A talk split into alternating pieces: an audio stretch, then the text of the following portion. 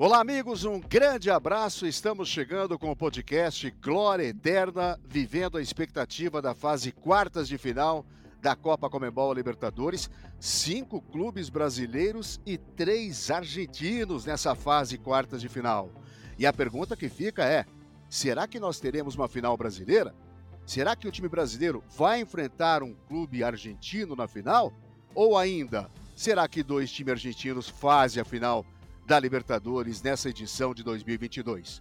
Nós vamos falar sobre tudo isso e ainda teremos, claro, além da participação do Oswaldo Pascoal, teremos também a participação do torcedor do Palmeiras, o Leonardo Suzuki, palmeirense, no quadro da arquibancada. Vamos bater um papo com o ex-lateral esquerdo Kleber, que jogou no Corinthians, jogou no Hannover, jogou no Basel, no Santos, no Figueirense e que foi campeão da Libertadores defendendo o Internacional de Porto Alegre. O podcast Glória Eterna começa com a primeira participação do nosso comentarista Oswaldo Pascoal. Quartas de final chegando, Pascoal. O que dá para esperar desses confrontos? E aquela pergunta do início, né, Pascoal? Será que nós teremos uma final de dois brasileiros? De um brasileiro e um argentino? Ou os argentinos podem surpreender fazendo a final com os dois dos três representantes? Olá, grande abraço, bem-vindo. Tudo bem, Oswaldo Pascoal? Tudo bem, Largou? Um abraço para você, para todos que estão acompanhando conosco aqui o nosso podcast, A Glória Eterna. E a Glória Eterna é aquele negócio, né? Dá sempre um friozinho na barriga, vai chegando a hora, daqui a pouco vai começar a fase de quartas de final da Libertadores da América. Uh, eu, eu vejo aqui no Campeonato Argentino, por exemplo, a gente tem uma disputa muito clara entre brasileiros e argentinos nesse momento da competição, né? É, só para citar um jogo, o Vélez outra vez empatou contra o River Plate, 2 a 2 Tudo bem, o Osório empatou o jogo aos 47 do segundo tempo e tal. Vamos deixar dessa forma, né? Mas foi um jogo em que o time do Vélez teve mais possibilidades de conseguir um placar melhor, de ganhar a partida diante do River Plate. O River Plate não repete as mesmas temporadas. Se você pegar a classificação do Campeonato Argentino, você vai ver o River Plate na 16 colocação. Poxa vida, mas e o Boca Juniors, o poderoso? É o 11.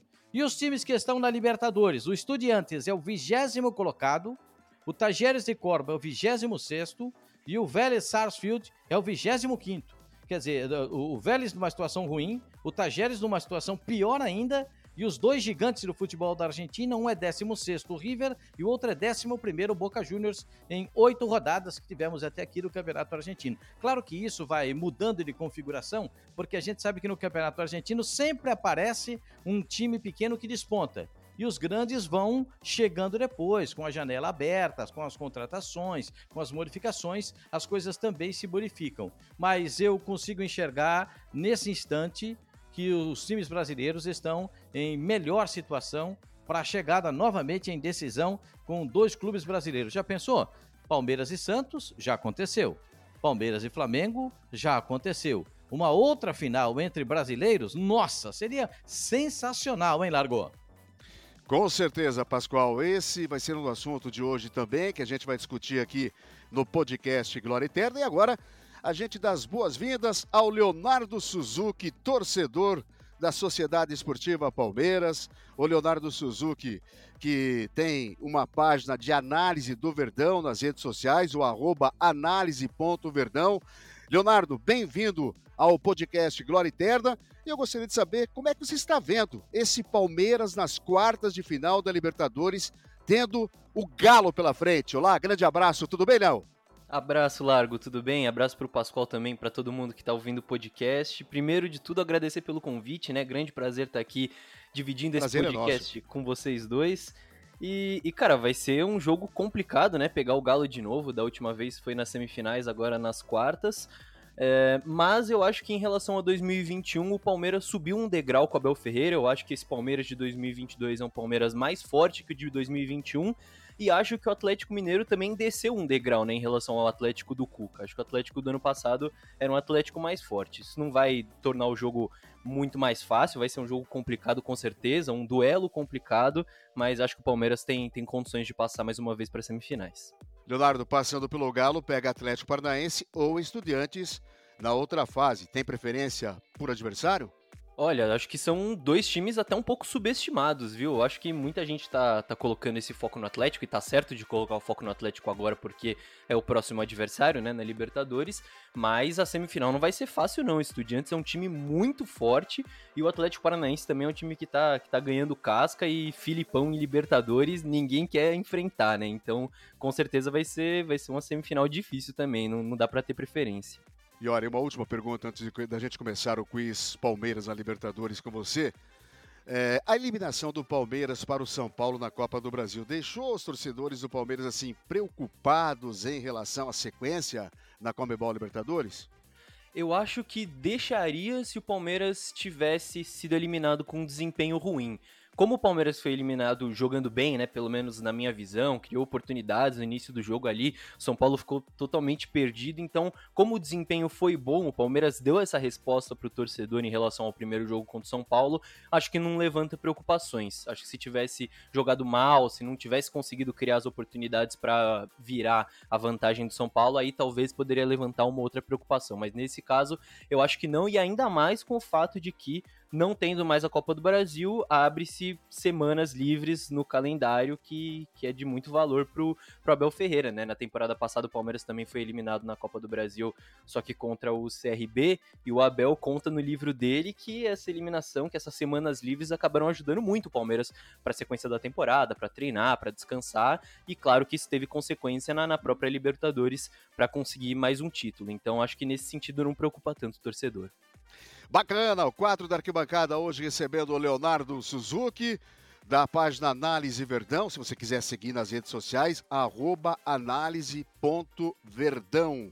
Lá você tem toda a análise tática do Palmeiras. Entre nas redes sociais e siga lá, análise.verdão. Vamos começar então o quiz do Palmeiras Libertadores. Bom, lembrando que eu faço a pergunta né, para o Leonardo e a resposta tem que ser dada logo após as alternativas. Tá preparado aí, Léo? Vambora. Vamos lá então com a primeira pergunta. A primeira conquista do Palmeiras na Libertadores foi em 1999. Quem foi o artilheiro do Verdão naquela edição? Alternativas: A. Júnior Baiano, B. Oséias, C. Alex ou D. Arce? Ah, essa eu sei justamente porque é, é um, pouco, um pouco alternativa a resposta, né? Júnior Baiano, seis gols na Libertadores, zagueiro artilheiro. Acertou Júnior Baiano, mas eu acho que foram cinco gols, viu, Léo? Cinco, cinco tá, gols. Tá, é, cinco gols, mas acertou. Importante que acertou que foi o Júnior Baiano, essa era a pergunta. Vamos para a segunda. Na semifinal de 99, no mesmo ano, o Palmeiras perdeu para o River Plate por 1 a 0 na ida mas venceu por 3 a 0 no Palestra Itália. Alex marcou dois gols. E quem fez o outro gol do Palmeiras nessa vitória por 3 a 0 na volta contra o River Plate? Alternativas para você, Leonardo. A. Evair. B. Roque Júnior. C. Paulo Nunes. Ou a letra D. Kleber. É, olha, eu acho que foi o Rock Júnior, com um pouco menos de certeza do que a última, mas eu acho que foi o Rock Júnior. Tá bem, acertou de novo, hein? Parabéns. Duas perguntas, duas respostas certas. Vamos em frente então. Agora falando para você sobre a pergunta número 3, que é: na conquista de 2020, Breno Lopes entrou no final da partida para fazer história no Maracanã. Quem saiu para a entrada do Breno Lopes, você lembra? A alternativa A: Rony, B: Gabriel Menino, C. Rafael Veiga ou a letra D.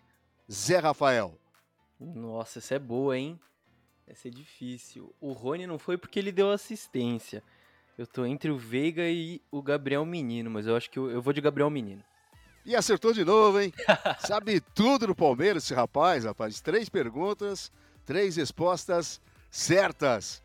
Vamos agora para a quarta pergunta. Na campanha de 2021, o Palmeiras estreou vencendo o Universitário no Peru por 3 a 2, com o gol do Renan no fim da partida. Quem marcou o primeiro gol da equipe do Palmeiras naquela, naquela edição, nessa vitória contra o Universitário do Peru por 3 a 2? Letra A foi o Rony, letra B, Rafael Veiga, letra C, Danilo ou letra D, Gustavo Gomes? Vixe, essa é difícil também. Eu lembro que o Veiga marcou um gol, só que eu não lembro se foi o primeiro. Mas como eu não lembro do, do outro, do Renan eu lembro claramente, do Veiga também, mas outro eu não lembro. Então eu vou de Veiga, porque eu sei que ele marcou um gol. É, essa tá errada, foi o, o Danilo. Danilo foi, Veiga foi o, o autor segundo, desse então. gol. Exatamente. Quinta pergunta para você. Daverson entrou na prorrogação para decidir contra o Flamengo. E quem saiu para a entrada do atacante? Letra A, Dudu. Letra B, Zé Rafael. Letra C, Danilo. E letra D, Rafael Veiga. Ah, esse eu, esse eu lembro também, porque o Veiga tava mancando no finalzinho do jogo ali, teve que sair, lembro claramente da imagem, foi o Veiga. Muito bem, acertou mais uma então, cinco perguntas, quatro respostas certas. Bom, já que estamos falando dessa grande final entre Palmeiras e Flamengo, decidida na prorrogação, agora a gente vai rever como foi o gol no sobe-som do João Guilherme, o gol que Daverson fez já nos, na prorrogação, marcado na prorrogação que deu a vitória ao Palmeiras contra o Flamengo o título de campeão da última Libertadores. Vamos acompanhar o João Guilherme. De novo, Davi Luiz. É hora de superação. É hora de deixar a vida em campo. Olha o Andréas Pereira. Falhou. Daverson na cara do gol. Bateu. É gol do Verdão. Gol!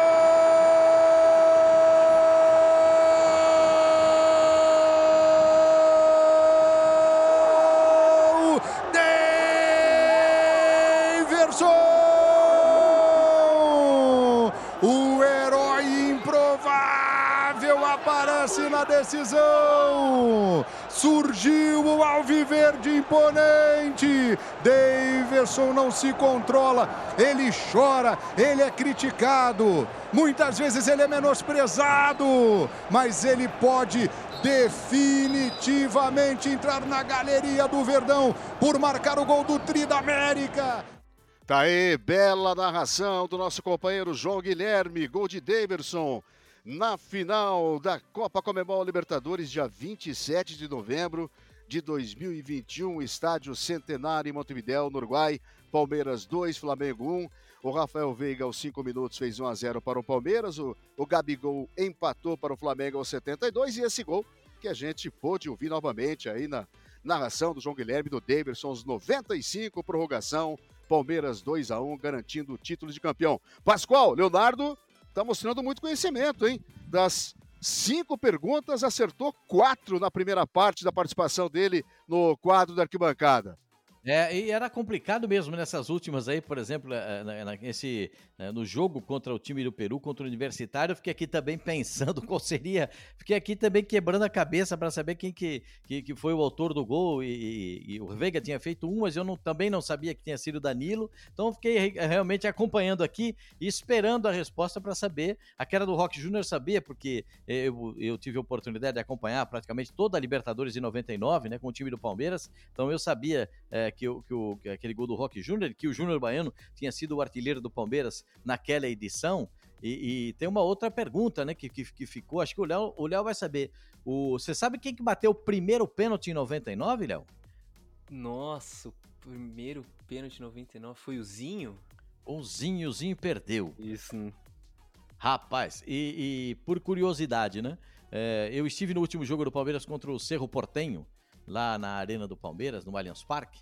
E eu fiquei, eu, eu fiquei por curiosidade, eu sentei no mesmo lugar onde eu sentei na decisão do título de 99. Com uma outra perspectiva de um outro estádio, de uma outra situação, com o Palmeiras venceu tranquilamente o Cerro Portenho, porque não tinha aquela tensão, aquela expectativa, né? aquela pressão em cima do time do Palmeiras para ser campeão da Libertadores. É tudo muito diferente. Imagino que para o torcedor do Palmeiras, com duas Libertadores seguidas, ganhar uma terceira, nossa, aí é uma loucura total, né, Léo? Ah, não, totalmente. É uma coisa que nenhum clube brasileiro conseguiu fazer ainda, né? Ganhar três Libertadores em seguida. Você tem alguns times que já conseguiram aí, times argentinos e tudo mais, mas brasileiros só bicampeões, né? Como foi o Palmeiras em 2020 2021. Então, pode até se imaginar de fora que para o torcedor palmeirense ou para o Abel Ferreira a prioridade acaba virando um título que o Palmeiras ainda não conseguiu, como brasileiro e tudo mais, mas pode ter certeza que não. A Libertadores sempre vai ser, como a própria música da torcida diz, né, uma obsessão para o Palmeiras, para o próprio Abel, e ganhar esse tricampeonato seria realmente sensacional. Bacana, estamos recebendo hoje Leonardo Suzuki, torcedor do Palmeiras, aqui no podcast Glória Eterna, no quadro da arquibancada. E mais uma vez com o convite, né, para você de todo o Brasil, se você quiser acompanhar o Leonardo Suzuki nas redes sociais, arroba análise.verdão. Bom, Leonardo, agora chegou a vez do ping-pong, o bate-pronto. Eu, eu, eu passo para você, faço uma pergunta para você que você responde de bate-pronto num ping-pong. Tá preparado aí? Tudo pronto? Posso começar? Vamos lá. Vamos lá então. Um jogo. Palmeiras 2 a 1 Flamengo, não tem como não ser. Por tudo que rondou ali a partida, né? O Palmeiras e o Flamengo, aquela rivalidade dos últimos anos, tem que ser. Um gol. Um gol. Ah, o do Breno Lopes contra o Santos. Até aproveitando que o Pascoal falou essa, esse negócio da tensão e tudo mais, para mim ali foi a primeira Libertadores que eu vi, porque eu não vi 99. Então, aquele gol do Breno Lopes, acho que foi o gol que eu mais comemorei na minha vida, não tem como ser outro. Um jogador. Um jogador. Ah, o Rony, cara, se tornou o maior artilheiro do Palmeiras na, na Libertadores, na história do clube. Já tá entre os maiores brasileiros na Libertadores ali, né, nessa questão de artilharia. E, e, é um cara que, que eu acho que, que tem muito bem esse espírito de Libertadores, representa muito bem nesse sentido. Quero ver agora, hein? O time mais temido. Rapaz, o time mais temido. Olha, eu acho que. Eu acho que no, no, momento, não é nem temido, né? Mas no momento tem que ser o Atlético Mineiro, porque tem que focar no Atlético Mineiro. Depois, se passar e se for Estudiantes ou Atlético Paranaense, aí foca no, no, no Estudiantes ou no Atlético Paranaense. Mas um degrau de cada vez, então eu vou falar Atlético Mineiro. Mas não é, não é nem temido, é um, é um time forte. E para fechar esse ping-pong, então, esse bate-pronto com você, Leonardo, uma história marcante. Pode ser, por exemplo, uma viagem que aconteceu. Uma história marcante. É... Ah, eu acho que, que a final da, da Libertadores de 2021 não fui para Montevideo, infelizmente, mas reuni, me reuni com, com diversos amigos, muitos integrantes do Analise Verdão, inclusive, numa casa bem próxima ali das Alamedas do Palestra Itália e todo mundo se reuniu ali para assistir o jogo, tinha umas 10, 15 pessoas. Momento do gol do Daverson foi aquela, aquela êxtase, quando acabou o jogo a gente estava do lado da festa, ali do lado do estádio, então acho que foi um, um momento bem marcante falando de, de Libertadores e de Palmeiras. E agora uma última pergunta na participação do Leonardo Suzuki com a gente hoje no podcast Glória Eterna. Escalação. Vamos ver se o Léo ainda tem na memória qual foi a escalação do Palmeiras na final da Libertadores de 2020 contra o Santos. Nossa, Lembra ainda, Léo? Vamos lá. O Everton, é, Marcos Rocha, Gustavo Gomes, Luan e Vinha. Aí Danilo e Zé Rafael, Rafael Veiga, Uh, Rony, Luiz Adriano na frente, falta um que foi o Gabriel Mineiro. É perfeito, isso? perfeito. Aí... Mostrou mais uma vez todo o conhecimento, né, Pascoal? Sabe muito esse Leonardo Suzuki da história do Palmeiras.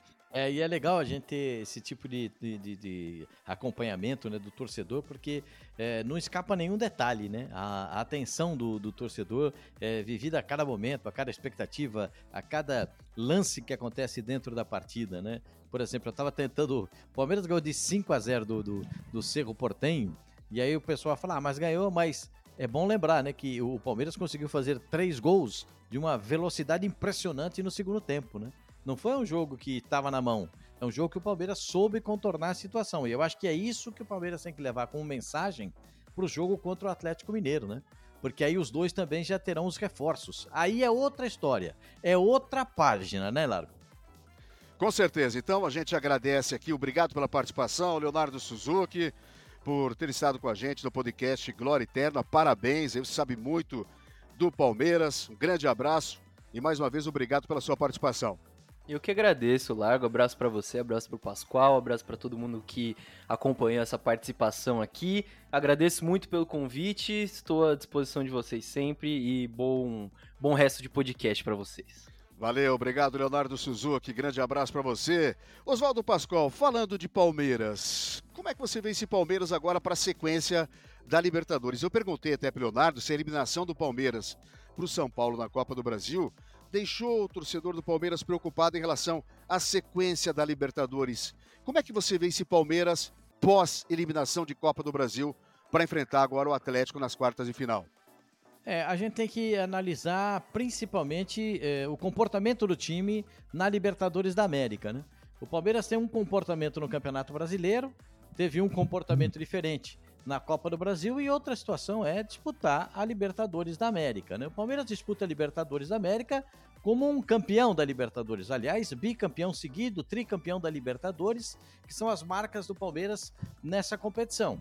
Então eu acho que mudando um pouco a configuração do time, é, com a chegada do Lopes, com a chegada do Merentiel, é, com a ausência do Rony, né? Todos esperam que o Rony tenha condições de jogar uh, na partida diante do Atlético Mineiro no começo do próximo mês, e a expectativa do torcedor do Palmeiras é essa, e que o time possa se reencontrar. É, como disse o Léo agora há pouco, né? O time do Palmeiras ficando fora da Copa do Brasil vai ter algumas datas livres para poder treinar melhor para poder agrupar melhor os jogadores, né? E o Palmeiras sabe que o palmeirense sabe que o Palmeiras nessa hora tem um grande poder de se arrumar, de se ajeitar dentro de campo. O treinador é muito competente, os jogadores sabem que o treinador é competente e por isso obedecem aquilo que é traçado. E é evidente que a gente vê o Palmeiras com grandes possibilidades de conquista. Dessa vez, o Palmeiras muda a configuração no jogo contra o Atlético. No ano passado, o Palmeiras jogou a segunda partida no Mineirão Dessa vez, a segunda partida, o jogo decisivo, será no Allianz Parque, com a força da torcida do Palmeiras empurrando o time. Bacana, chegou a vez agora do entrevistado aqui no podcast Glória Interna. E hoje nós vamos bater um papo com o Kleber de Carvalho Correia. 21 títulos na carreira é brincadeira. O Kleber foi revelado pelo Corinthians, lateral esquerdo, foi bicampeão brasileiro e campeão mundial pelo time alvinegro o lateral esquerdo também se destacou pelo Santos, pelo Internacional, clube que inclusive venceu a Libertadores em 2010. Ele disputou a competição continental em oito oportunidades, três vezes com o Corinthians, três vezes com o Internacional e duas vezes com o Santos. Kleber também teve passagens pelo futebol europeu, onde atuou pelo Hannover da Alemanha, jogou também no Basel da Suíça, foi campeão, inclusive, lá na Suíça pelo Basel, e o jogador se aposentou em 2014 após a passagem pelo Figueirense. Atualmente tem 42 anos. O Kleber de Carvalho Correia é o nosso entrevistado de hoje. E a primeira pergunta que eu faço para o Kleber: você começou a disputar a Libertadores cedo. Como foi essa experiência, hein, Kleber? Ainda muito jovem. Conta pra gente aí. A primeira, com certeza, foi a mais difícil para mim. Né? Eu tinha 18 anos apenas, recém-promovido ao profissional, enfim, toda a dificuldade que a Libertadores traz, né, para todos os jogadores, mesmo sendo experiente. Então, eu tive um pouco de dificuldade, sim, cara.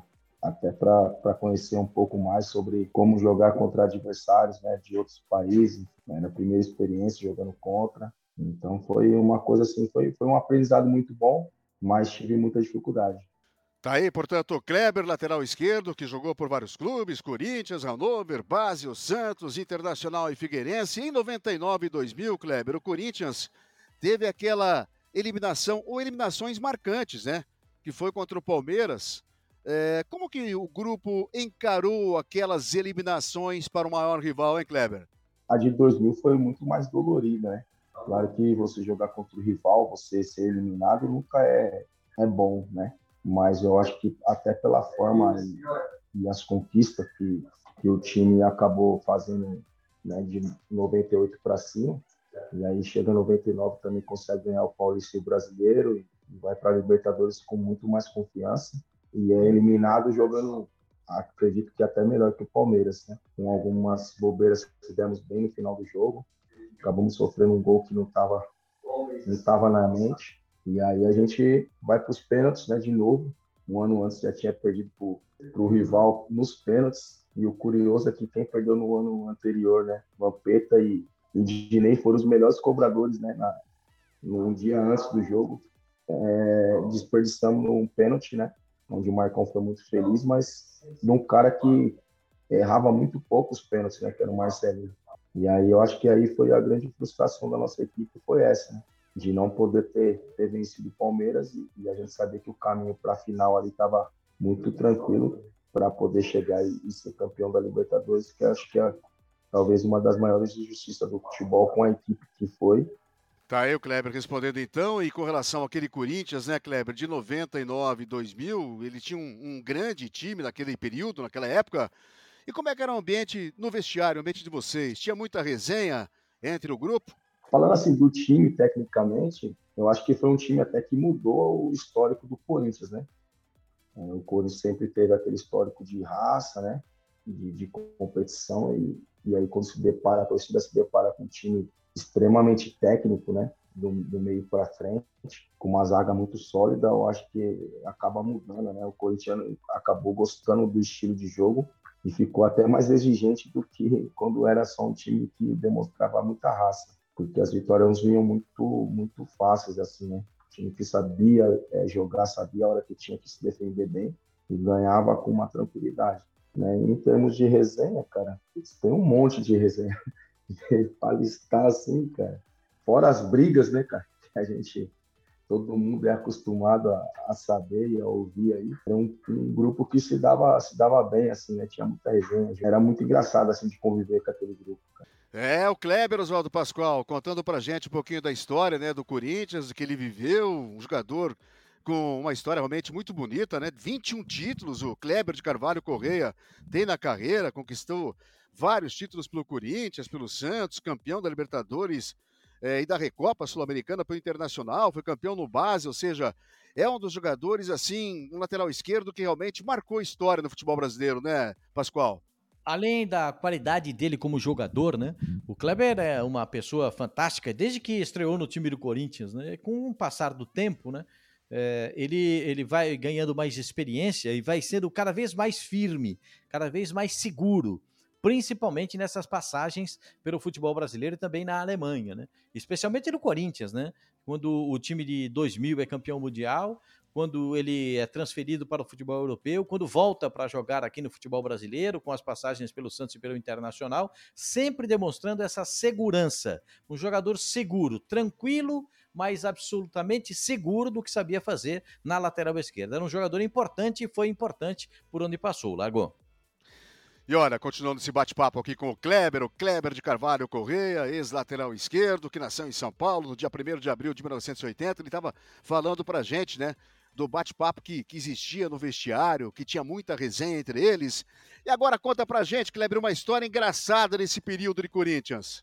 Tinha acabado de, de jogar tão clássico contra o Palmeiras, e o Luxemburgo antes tinha prometido, né, pro Luizão, que era o capitão na época, que a equipe teria folga, né? E aí quando termina o jogo, ele pede para que todo mundo volte ao hotel. E nessa volta ao hotel foi onde o Luizão, tipo, ele ficou meio, meio bravo, né, com o Vanderlei, mas não tinha como fugir, a gente sabia das condições que o Vanderlei acabava impondo, né, então você não tinha o que fazer muito para argumentar com ele. E aí o Luizão ficava no quarto com o Rogério e ele acabou levando alguma cerveja lá que estava liberado pro quarto e me chamou. Garoto novo, tô lá conversando com eles, tudo.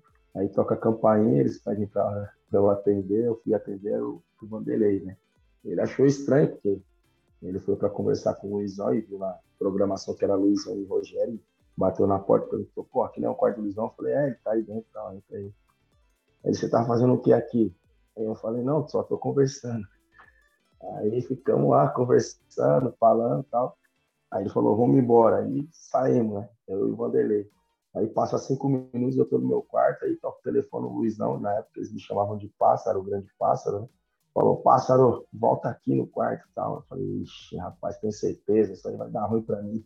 O homem mandou sair daí agora há pouco. Não, volta, volta. Aí voltei. É, passou cinco minutos, tocou a campainha, foi, era o Vanderlei de novo. Aí eu já comecei a suar. Eu falei, ah, meu Deus do céu, agora eu, agora eu caí. E aí ele fala, pô, eu já não falei para você ir embora, que não sei o quê. Eu falei, senhor favor, mas eles também falam para mim voltar, não sei mais que faço, que não sei o quê. Ele falou, é, vocês estão pensando que vocês estão me enganando, eu sei que tem cerveja aqui, vocês não me deram nenhuma na primeira, agora eu quero uma também. E aí caiu na risada, aí foi, foi essa história aí que os caras me zoam até hoje, que eu fiquei com medo do homem. É, tá aí, portanto, a história. E sempre, né, Pascoal, quando tem história no futebol, assim, engraçado, um fato é, que marcou, sempre tem a participação, ou quase sempre, né, 90%, com o Vanderlei Luxemburgo, além de um excelente senador que foi, né? E, logicamente, que a gente respeita demais o Vanderlei por tudo que conquistou, mas está sempre envolvido nessas histórias engraçadas que aconteceram no futebol. É porque ele, ele tinha uma postura sempre muito enérgica, muito dura com os jogadores. Ele não dava moleza para jogador, não.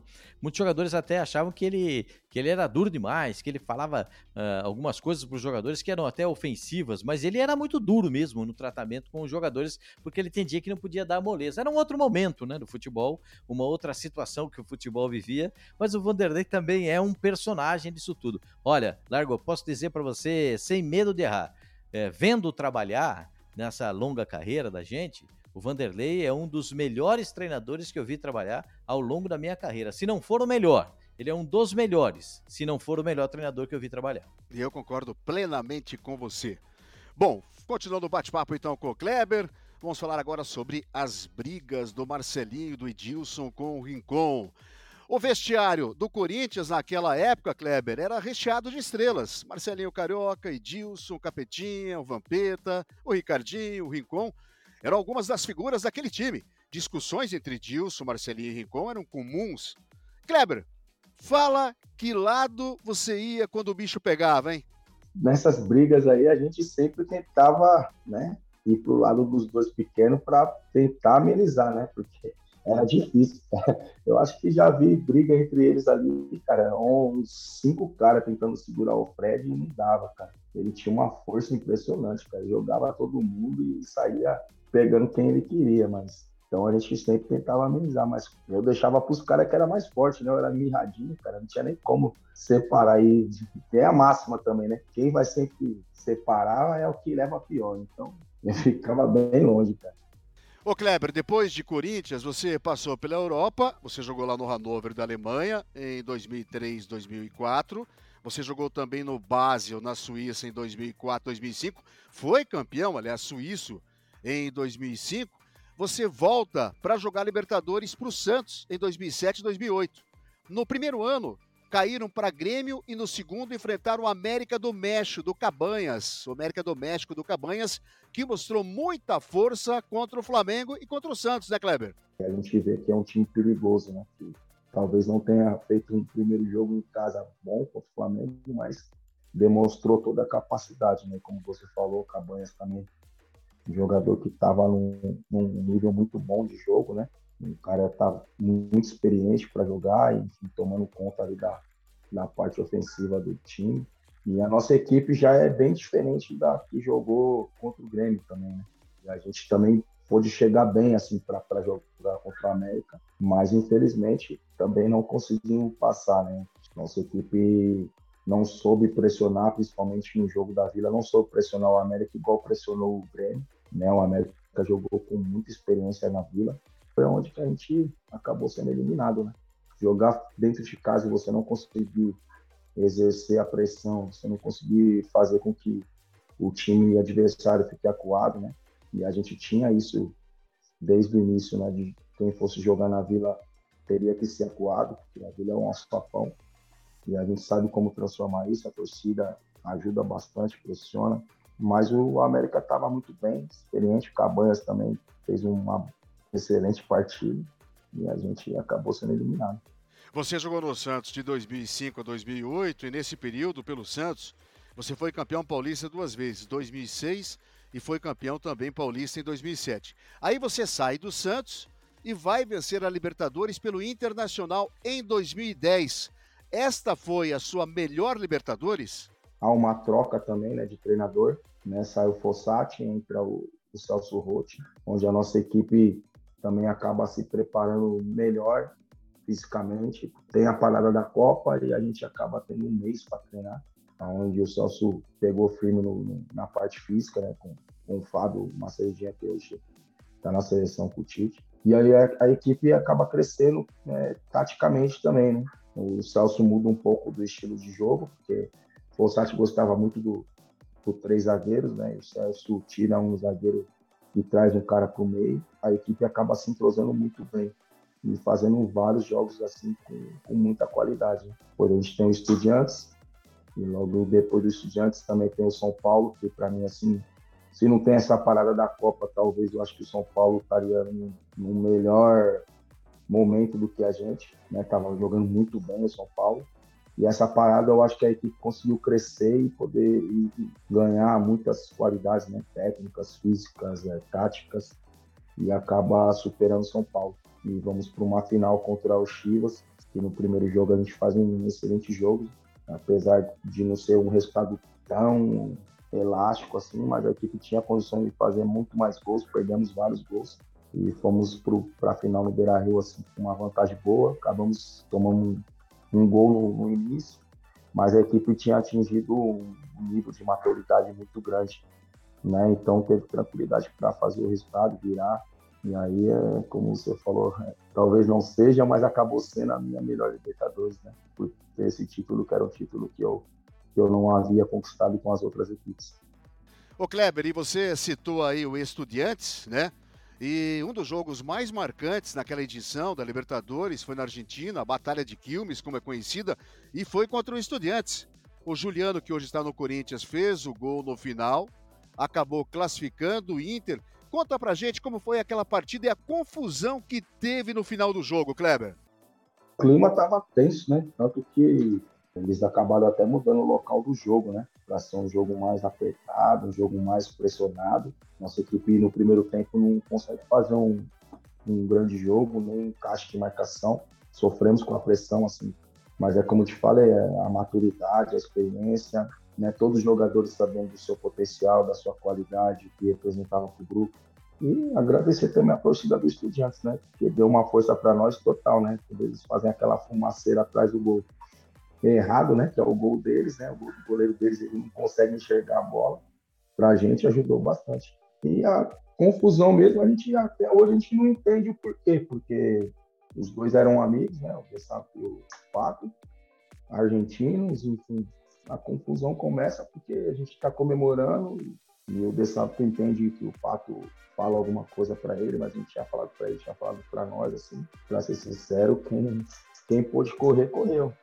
Mas é na hora assim da confusão que já estava meio que apartada, o Lauro acha que ainda está tendo a confusão e dá uma voadora ali, só que ele cai no meio de cinco caras do, do Estudiantes e ainda sai correndo pro lado errado.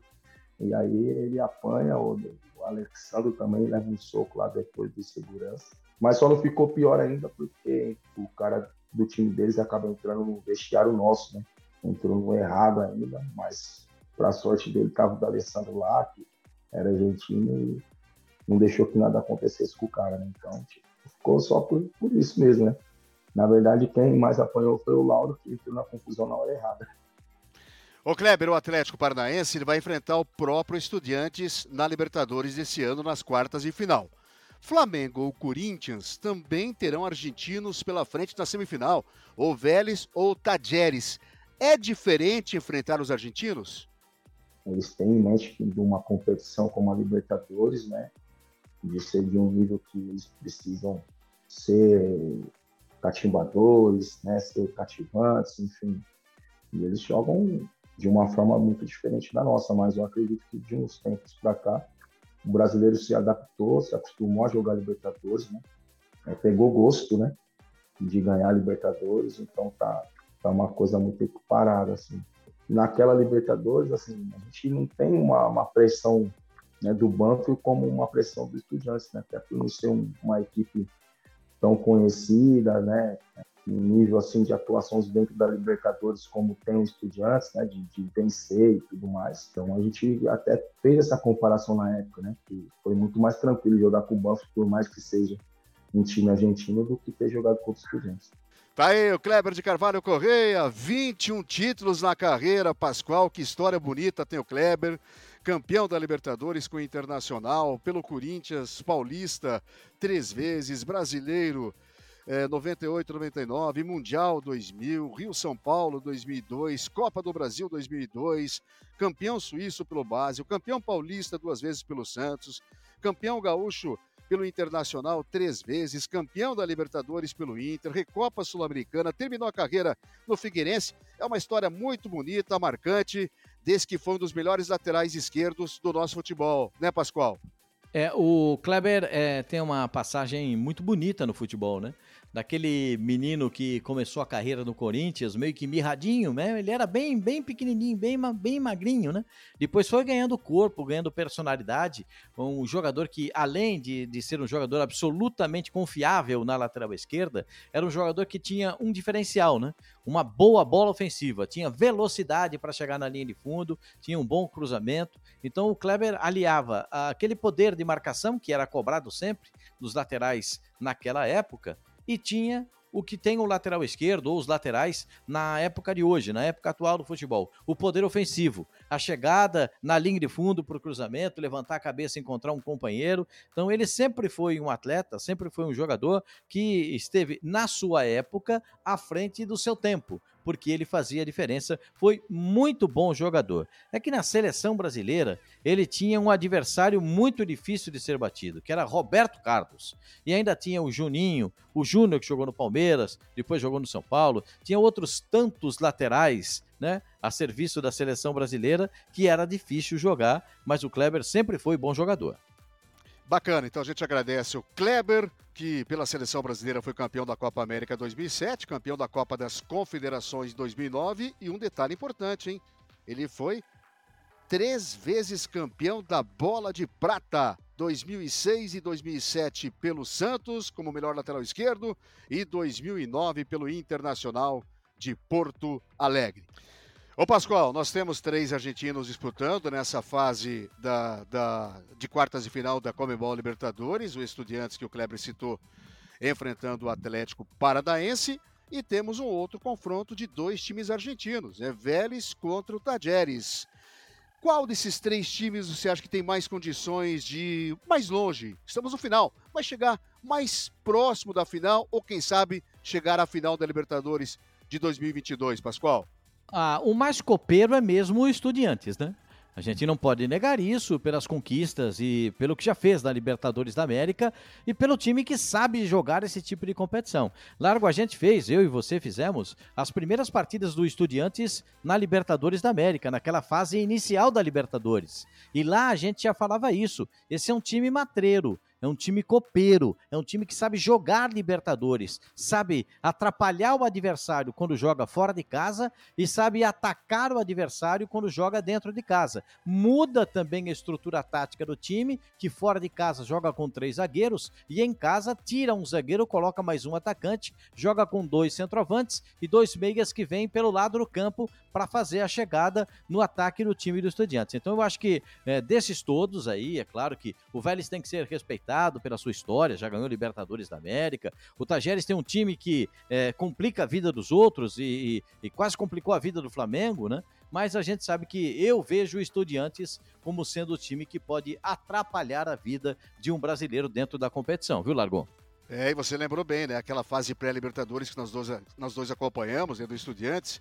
E é um time que, além de ter sido tetracampeão já da Libertadores, né, com títulos de 68, 69, 70, 2009, ainda tem dois jogadores que foram campeões na época que atuam hoje, o Andújar goleiro, o atacante Mauro Bozelli, mas como você até frisou, né, jogar no Jorge Luiz Hirt, lá em La Plata, é uma difícil missão para quem joga contra o time do Estudiantes e basta ver os resultados dessa temporada, né? O Estudiantes fez seis jogos como mandante em seu estádio, venceu seis jogos, marcou 13 gols e reverteu situações que ele perdeu no primeiro jogo contra o próprio Audax italiano, lá no Chile, contra o Everton, e depois conseguiu reverter jogando em casa, tirando a diferença de gols. Então, né, Pascoal, eu acho importante o Atlético, nesse primeiro jogo contra o Estudiantes em Curitiba, já fazer uma boa vantagem de gols.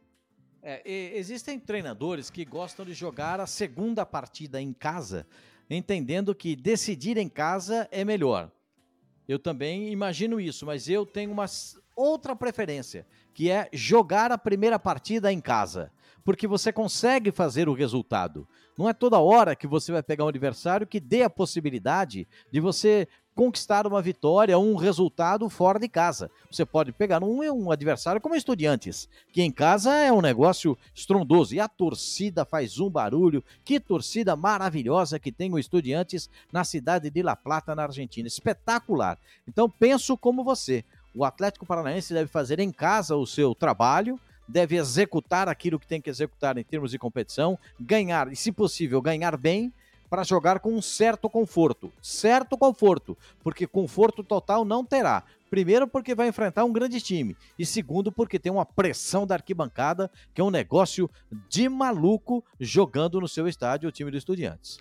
Antes da gente encerrar o podcast Glória Eterna, Pascoal, eu gostaria de fazer umas perguntas para você em relação às quartas de final da Comebol Libertadores, que o amigo Fã Esportes vai acompanhar a partir do dia 2 de agosto falando assim em, em favoritismo nos confrontos em porcentagem. Por exemplo, eu acho, Pascoal, que o jogo Vélez e Tajeres, o Vélez tem 60% de chance de classificação e o Tajeres tem 40%. Então gostaria de saber de você, começando na outra perna, em porcentagem, para se classificar para as semifinais. Atlético Paranaense e Estudiantes, Pascoal. Aí eu acho que é, é 60-40 para o Atlético Paranaense. Vou citar o fator, que é o fator casa no primeiro jogo. Porque o Filipão sabe que ele vai precisar desse fator para decidir a Libertadores a seu favor nessa fase quartas de final. Então, ganhar em casa fará toda a diferença para o Atlético Paranaense. Por isso, por entender o comportamento do Filipão, coloco 60-40 para o Atlético Paranaense. Perfeito, Atlético Paranaense, então, na opinião do Pascoal, com a vantagem o confronto né, de adversário de Atlético Paranaense Estudiantes, no caso o Atlético aqui com 60%, é Galo e Palmeiras. E esse confronto aí, Pascoal? Aí 50 para cada lado. Porque aí é taco a taco, né? Aí é briga de cachorro grande.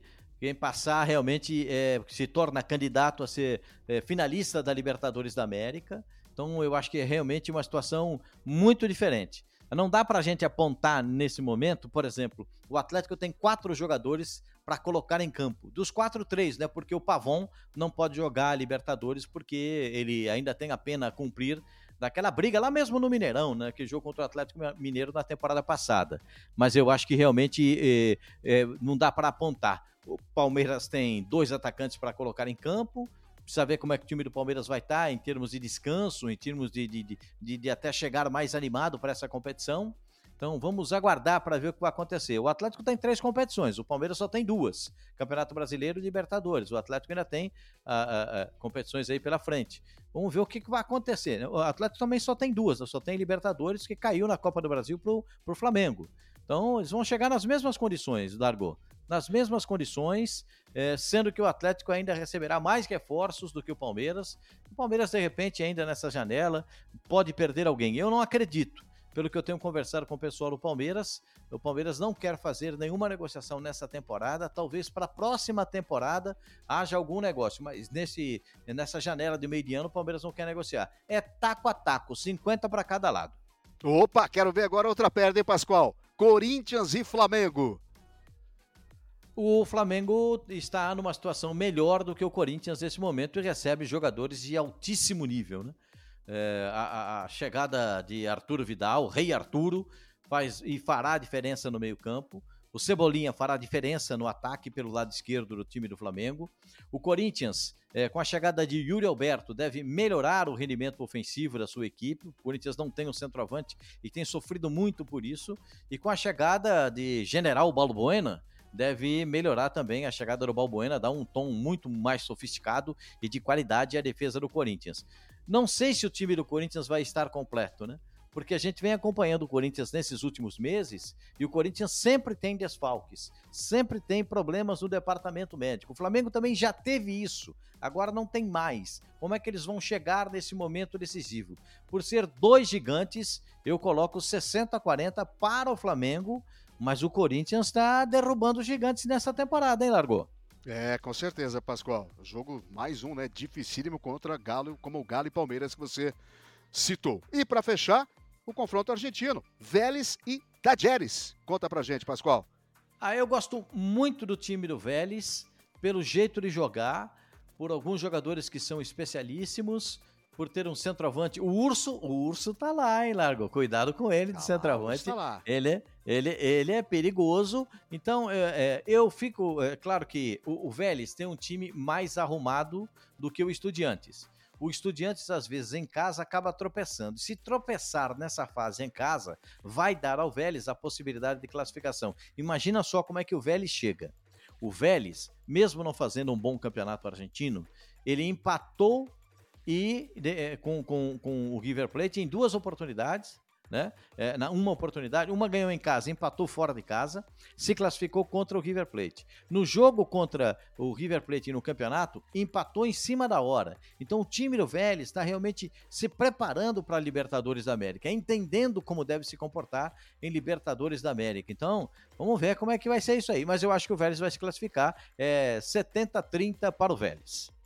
Bacana! Tá aí Oswaldo Pascoal trazendo pra gente a opinião dele em relação ao que pode acontecer nas quartas de final. Quero agradecer aqui a participação do Leonardo Suzuki, do Análise Verdão, nas redes sociais, análise.verdão, que esteve com a gente no quadro da arquibancada, também ao ex-craque Kleber de Carvalho Correia e, claro, nosso craque dos canais esportivos do Grupo Disney, Oswaldo Pascoal. Grande abraço, muito bacana sempre trabalhar ao seu lado, meu amigo. Muito obrigado, Largo. Um abração para você, para todos que acompanharam aqui o nosso podcast a glória eterna. A Libertadores está voltando e quando chegar, fase de quartas de final. Jesus, aí não tem coração que aguenta, hein, Largo? É verdade. Se prepare, fã de esportes. Dia 2 de agosto começa a fase quartas de final. Um grande abraço para você que esteve ligado na gente com o podcast Glória Eterna e até o próximo programa. Até lá.